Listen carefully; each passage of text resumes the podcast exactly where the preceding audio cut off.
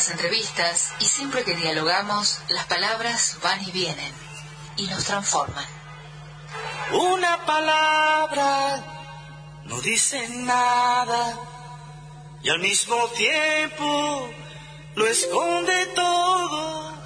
Ahí volvimos y pudimos entablar la comunicación. Estamos en contacto con Darío Piñotti, periodista argentino, vallense, radicado en Brasilia, corresponsal, ha escrito en El Lemón, en el, para, el, para ANSA y para Página 12. Y lo tenemos por unos minutos con nosotros acá. Darío, ¿me estás escuchando? Daniel y Claudio, te abrazamos en la distancia. Daniel, Claudio, perfectamente los escucho con sonido ambiente porque estamos al lado de una transitada avenida de Brasilia, pero espero que eso no afecte. Más realismo a la nota. No sé, tenemos... Lo que, no, se escuchan son tanques militares porque no los hay, pero... Me alegra, me alegra. Y si fuera así, no serías corresponsal, serías corresponsal de guerra, que espero que no te toque. No, eh, humor negro... No, quiero cambiar de guerra. No, para nada. Humor negro aparte. Aparte ya estamos viejos para correr, ahora nos alcanzan rápido, Darito.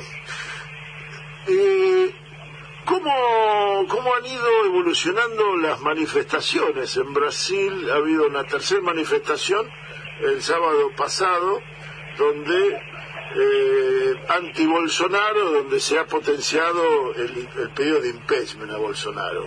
Eh, en, la calle, ¿ha evolucionado, se ha, se ha unificado una oposición a Bolsonaro, está dispersa y es solo expresiones individuales que se suman? Son dos categorías, uno la de la evolución y otro la de cuánto se han unificado. Sí, evolucionaron porque se incorporó cualitativamente una consigna que antes estaba ausente en las marchas contra Bolsonaro, dígase, bastante numerosas para la idiosincrasia, para el DNA brasileño. En Argentina movilizar 100.000 personas no te que es algo de todos los días, pero que ocurre con facilidad. En Brasil no.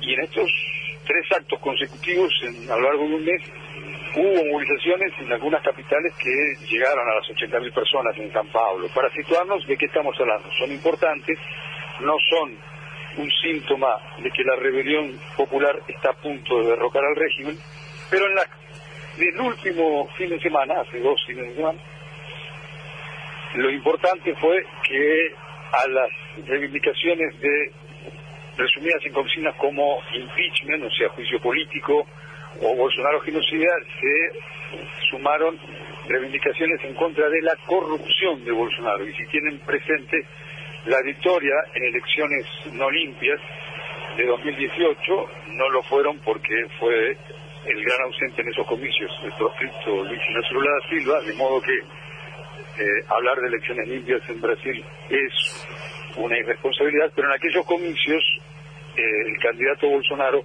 llegó proponiendo como su bandera, o una de sus banderas, la de luchar contra la corrupción, lo cual fue desmentido en dos años y medio de gobierno, especialmente por la corrupción demostrada de el capitán retirado Bolsonaro y los generales que ocupan los puestos importantes del gobierno, por ejemplo, en sobornos multimillonarios solicitados para comprar vacunas y esto tuvo un doble efecto.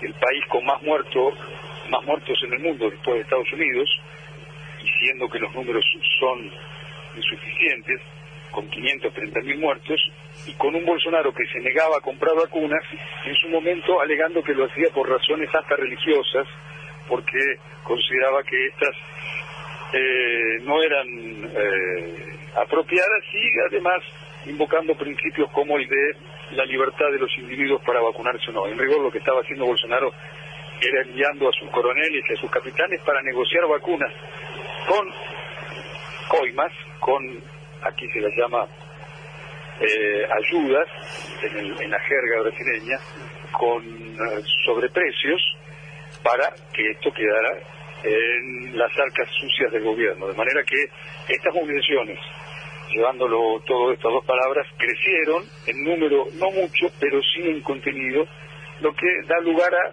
por lo menos, alimentar la expectativa, no sé si con alta probabilidad, de que las futuras sean todavía más numerosas. ¿Esto a quién suma? aparte de las clases medias que votaron en contra del PT en 2018 creyendo que Bolsonaro sería aquel militar que no lo es, como tampoco lo son el resto de los que ocupan el gobierno. Y ahora, eh, Bolsonaro tuvo o, se dio un, un importante apoyo, los votos que se tuvieron eran votos más allá del el fraude de esconderle y de ocultarle y de ensuciar al principal candidato, los votos los tuvo, movilizaciones de apoyo tuvo, eh, ¿eso se mantiene o mantiene el apoyo político, el apoyo social o se va perdiendo? Se ha ido disolviendo. Bolsonaro no es un político muerto. Si hubiera las elecciones de, 2000, de octubre de 2022, algo que no es garantizado, es un candidato expectable, es un candidato que además tiene consigo el control del Estado y de los recursos, y hablándose del Estado brasileño son recursos gigantescos, de manera que, insisto, darlo por muerto es un aventurerismo en el análisis, pero esto sí se ha ido desintegrando en su popularidad masiva. Bolsonaro llegó al gobierno con 57 millones de votos, con cerca del 40% de aprobación, y en las últimas cuatro encuestas, la más reciente publicada esta semana por el principal diario del país y por la principal encuestadora, Datafolia, en todas, Bolsonaro pierde por más de 20 puntos frente a Lula. O sea, no hay ni siquiera una disputa cabeza a cabeza.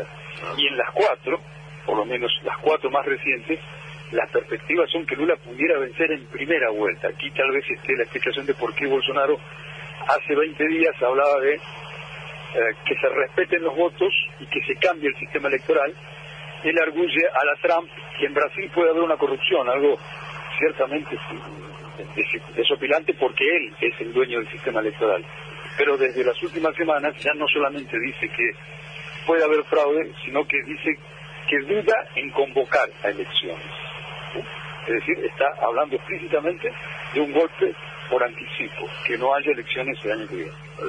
La, prensa fue muy dura con Lula el principio, al final del gobierno de, Dilma y luego durante el, el, gobierno no legítimo, a mi modo de ver, de Temer eh, y fue muy auspiciosa hacia Bolsonaro.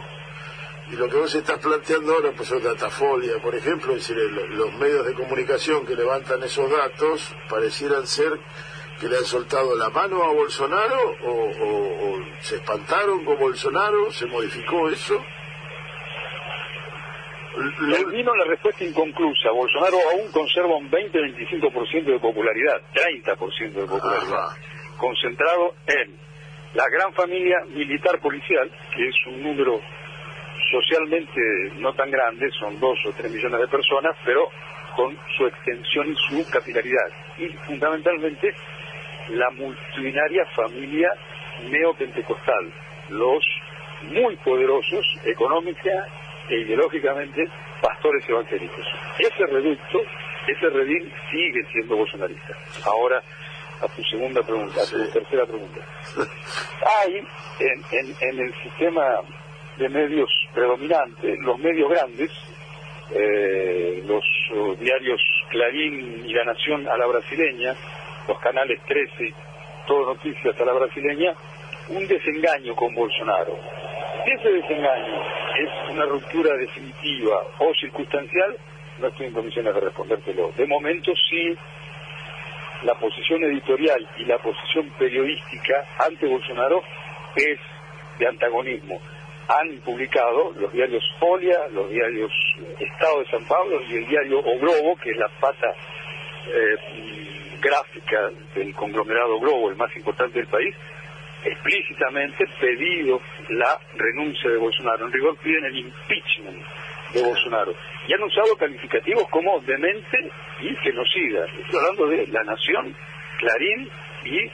Eh, que otro es fundamental en Argentina en este momento? Bueno, La Nación y Clarín. eh, Infobae, eh, Y noticias, Infobae. Eh, imagínense Infobae, La Nación y Clarín diciendo que Macri era un genocida o que era un ladrón. Bueno, eso está ocurriendo hoy por hoy y no es esto episódico, es la línea editorial desde hace meses, Ahora, agravada con la pandemia. En, en tu análisis, justamente eso es lo que te quería preguntar. ¿Eso es atribuible a la catástrofe sanitaria o tiene motivos, eh, digamos, complementarios a eso? Centralmente a la catástrofe sanitaria. Eh, Bolsonaro no resistiría un proceso en el Tribunal Penal Internacional, es un genocida. Eh, hay un estudio relativamente reciente de la Universidad de San Pablo, muy consistente, de una facultad que, de, una, de un centro de estudio que depende de la Facultad de Medicina de la Universidad de San Pablo, que es otra vez las comparaciones como la UBA en Argentina o como la UNAM en México, es la gran universidad de Brasil, donde se pormenoriza, muy bien documentado cada argumento, cómo Bolsonaro tomó decisiones a favor de la muerte. El más, el más eh, incontestable es que Bolsonaro tenía en su escritorio ofertas inmediatas, es decir, la entrega prácticamente inmediata de 110 millones de dosis de vacunas y las rechazó. El año pasado rechazó 110 millones de vacunas en junio del año pasado y postergó todo lo que puso, lo que pudo, el inicio de la vacunación solo aceptando el ingreso, la importación restringida de vacunas. Eso estadísticamente demuestra la cantidad de muertes a las que pudo haber llevado la representante de Amnistía Internacional, basándose en ese estudio y en otros, ante el Congreso, ante el Senado, estimó que entre 140.000 y 250.000 personas murieron por esta y otras decisiones. Por ejemplo, Bolsonaro ha predicado, cual pastor, a que el público no utilice barbijo. Llegó a decir en cadena nacional, en una transmisión que hace cada jueves de gran audiencia, una serie de siete contraindicaciones sobre el uso de barbijo. Bolsonaro vetó una ley del Congreso que tornaba obligatorio el uso de barbijo y ha predicado y predica hasta hace 15 días sobre los riesgos de la vacuna. Eso se mide en muertes. Es un criminal. Esto explica, ayuda a explicar, esto, digo, esto ayuda a explicar el porqué de la conducta editorial de los grandes, de los medios grandes, e inclusive del grueso el colectivo de los periodistas. Bolsonaro fue incluido esta semana, la semana que concluye hoy, concluye mañana, por Reporteros Sin Fronteras, entre la lista de los depredadores de la prensa, de los enemigos a la seguridad de los periodistas ya el derecho a informar, a las garantías para que los periodistas informen. De manera que aquí hay una conjugación en lo que la comunidad periodística es los trabajadores de prensa, los trabajadores de la información, que como colectivo apoyaron, consintieron, fueron pasivos o fueron cómplices de los golpes contra Dilma y contra Lula en Brasil. La verdad debe ser dicho, hubo dos golpes, contra Dilma en 2016 y contra Lula en 2018, y ahora, lo que uno incluso observa como reportero, como trabajador de prensa, hay una animosidad a flor de piel contra Bolsonaro, además miedo. Miedo y animosidad. Darío, tenemos que dejarte, se nos termina el horario del programa y enganchamos con un noticiero. Te agradecemos mucho tu tiempo, estamos y permanecemos en contacto y bueno, en algún momento podremos reencontrarnos, mientras tanto será por este método de comunicación. Gracias. Un abrazo y un saludo a los oyentes de Radio Nacional. Gracias. Un gran abrazo. Gran abrazo. Nos vemos.